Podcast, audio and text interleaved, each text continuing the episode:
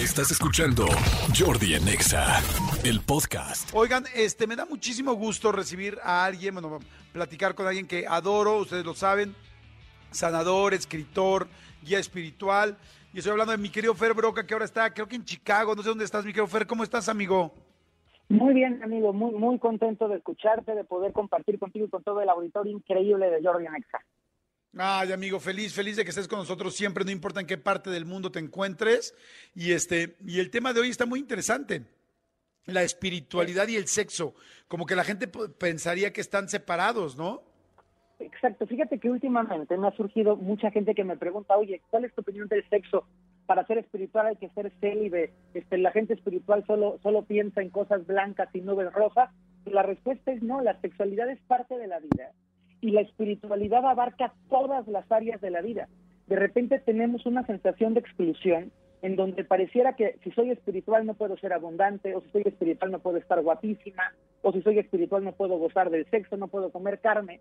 Y hay que romper esa historia y entender que todo aquello donde yo pongo mi corazón, todo aquello donde yo pongo conciencia, donde pongo pasión, puede ser una experiencia espiritual, incluyendo la sexualidad. Ok, perfecto. Eso es bien interesante porque claro, es parte de nosotros, ¿no? Por supuesto, por supuesto. Y solo es desde dónde vio la sexualidad. Entonces, justamente para poder encontrar el puente entre la sexualidad y el sexo, la sexualidad espiritual y el sexo común y corriente, hay que hacernos dos preguntitas muy conscientes. ¿Qué es lo que me motiva a vivir la sexualidad? O sea, si yo vivo una sexualidad desde el amor, si vivo una sexualidad desde la entrega, desde el cariño, desde una, desde una apertura, desde la búsqueda de un gozo, entonces hay una sexualidad superior. Pero si yo vivo una sexualidad por miedo a que no me quieran, si yo vivo una sexualidad como pago por algo que, me dieron el otro, entonces necesito regresarle al otro con sexualidad. Si vivo una sexualidad desde la manipulación, desde la opresión, desde el sentirme objeto, esa sexualidad es una sexualidad muy baja. Entonces podemos hacer que nuestra propia sexualidad se enriquezca, que nuestra sexualidad se vuelva una sexualidad más amplia, más abierta, que nos sume, que nos nutre? La respuesta es sí. Y la segunda pregunta, la primera pregunta es, ¿desde dónde vivo la sexualidad? Y la segunda, la segunda pregunta es, ¿qué pasa conmigo cuando, cuando completo la sexualidad?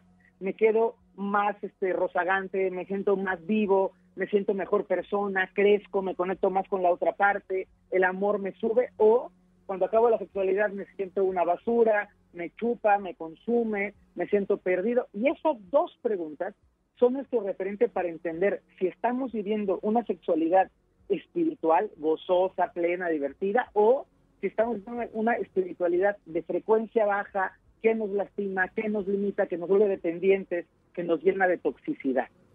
Hoy está interesantísimo. Te quiero hacer dos preguntas. La primera es muy, muy sencilla y la segunda creo que sí eh, hay, tiene más desarrollo. La primera, últimamente he escuchado mucho, bueno, últimamente los últimos cinco o seis años, de que cuando una persona tiene relaciones, eh, eh, pues con, varias parejas, no quiero decir, o con, parejas que no son su pareja, que va dejando eh, su energía en cada una de esas personas y que va perdiendo energía. ¿Eso es cierto o no es cierto? Absolutamente cierto, totalmente cierto. Cuando tú tienes un intercambio sexual, abres todo tu huevo energético, abres todo tu huevo áurico entonces, cada que tú tienes una relación, es como si te fueran comiendo un hilito y tú también le vas comiendo a la otra persona. Cuando tienes una gran cantidad de parejas, sobre todo, no, estamos en el, para nada en el juicio, cada quien que haga lo que quiera con su historia, ¿no? Pero cuando tienes muchas parejas desordenadas, muchas parejas en donde solo hay sexo, donde no hay un intercambio emotivo, donde no hay una, una relación de gozo, te vas quedando como, como con hilachos, como si fueras siendo una cobija que te estás deshilachando y vas dejando tu energía comida. Y a veces esa energía que te comen, y la pensamos solamente como la energía de la sexualidad igual a sexo, pero acuérdense que la sexualidad es también creatividad, que la sexualidad es poder, que la sexualidad es amor propio. Entonces, una relación sexual te puede comer tu creatividad, te puede comer tu amor propio y te puede comer tu fuerza interior. También es 100% cierto. Claro, mira, qué interesante saberlo y que sí es así. Y la segunda pregunta sería, Eh, tú decías ahorita de esas dos preguntas que uno se debe hacer, ¿no? De la gente, si te sientes culpable cuando lo haces o no, o si lo haces por un pago o por sentirte un poco comprometida o comprometido con la pareja para hacer, tener el sexo solamente. Y la segunda pregunta, si al otro día te sientes bien o te sientes mal. Vivimos en una, pues, en una sociedad que crecimos muy culpígena con el sexo. La gente que sigue sintiendo culpa y se siente mal con el sexo y que se sigue sintiendo que es algo pues insano, sucio, ¿cómo puede cambiar esa energía después de tener tan pues tan sembrada esas ideas? Pues, pues mira, es una creencia y es un poco un paradigma acerca de la sexualidad, como si, como si tener una vida sexual fuera algo malo, como bien lo dices tú, o algo sucio. Y yo creo que tenemos que hacer un, cambio radical entendiendo que todo aquello que tú vives, que te hace bien a ti y que le hace bien a los demás, no puede tener una connotación negativa. Y cuando hablo que te haga bien a ti y que le haga bien a los demás, estoy por supuesto dejando muy claro que hablo de sexualidad sana, decidida, elegida por ambas partes, en igualdad de circunstancias, una sexualidad que es, que es un compromiso y te aporta a ti alegría, energía y vitalidad. Entonces, lo que yo haría sería cambiar, cambiar esa creencia y decirte, todo aquello que te hace mejorar, que te hace sonreír, que te hace vibrar bonito, que te da placer, que te conecta, es positivo.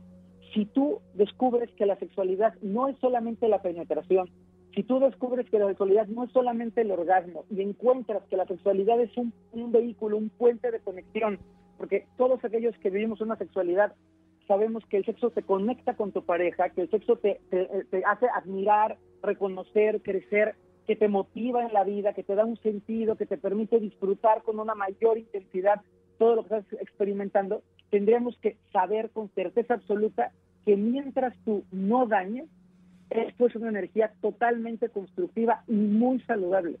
Yo soy una persona convencida, sin pensar en que el sexo tiene que ser algo loco y despeinado, soy una persona convencida de que la sexualidad es salud, que cuando alguien vive una sexualidad plena, sana, gozosa, consciente, su vida, no solamente su vida a nivel emocional, su vida a nivel físico mejora muchísimo, porque la sexualidad está arraigada a lo más profundo de nuestra energía. Es una necesidad básica y no estoy pensando solamente como bestias, sino estoy pensando como esa sensación de hacer un contacto íntimo, como esa sensación de poder sentir una, una fuerza interior, de enlazar con las posibilidades creadoras que todos tenemos. Oye, y cuando la otra persona, eh, digo, esto ya es muy físico, pero cuando la otra persona pierde el interés en la sexualidad en una pareja, eh, pues hemos hablado miles de veces con sexólogos de cómo levantar ese líbido, cómo intentar otra vez eh, rehacer esa llama, ¿no? pero espiritualmente hay alguna manera de acercarte a la otra persona para que vuelva a tener ganas de que empiecen esa vida sexual si es que viven juntos o, ya han entrado en una monotonía? Sí, hay, hay, hay una, una, parte, fíjate Jordi, que yo tuve oportunidad de estudiar Tantra. El Tantra es una disciplina de la, de la espiritualidad enfocada a veces en la sexualidad. Y en el Tantra aprendí un, un principio que para mí fue totalmente eh, revelador. Y es que nosotros, por lo menos criados, yo, yo que sí que sí criado en México con esta cultura un poco machista, pensamos que la sexualidad empieza tres minutos antes de, hacer la penetración, o sea que ahí es la sexualidad.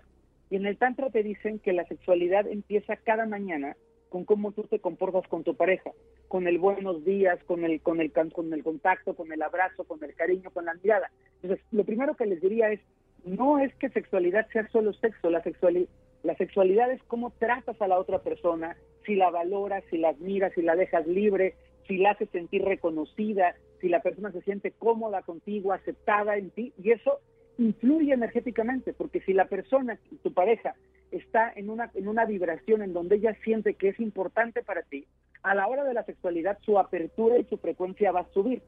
Y la otra parte fundamental es que de pronto utilizamos la sexualidad como un medio solo de satisfacción física. Y la sexualidad a nivel espiritual tiene que ver con que ambos recibamos.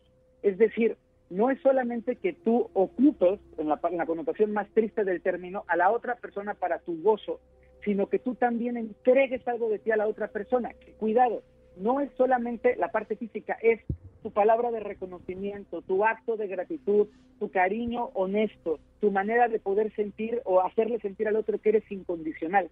A nivel espiritual, nosotros vamos ganando el, el, vínculo sexual a través de nuestros actos, de nuestros pensamientos, de nuestras ideas.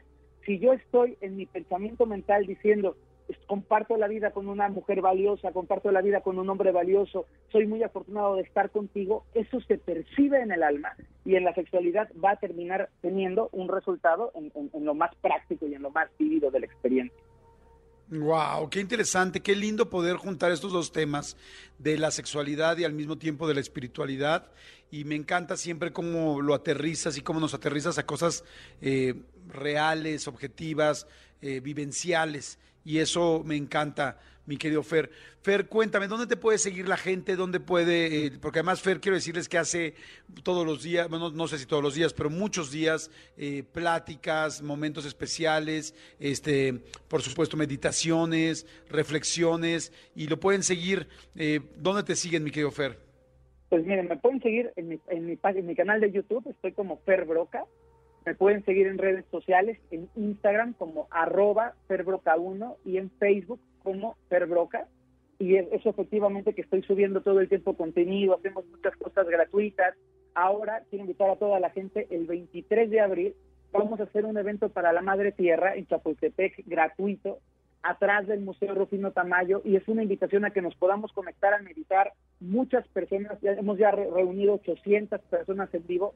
Ojalá que podamos sentir ese campo de gratitud para nuestro planeta bonito. Fantástico, amigo. Pues bueno, pues sigan, sigan por favor a Fer, que tiene cosas interesantísimas, un gran, gran contenido.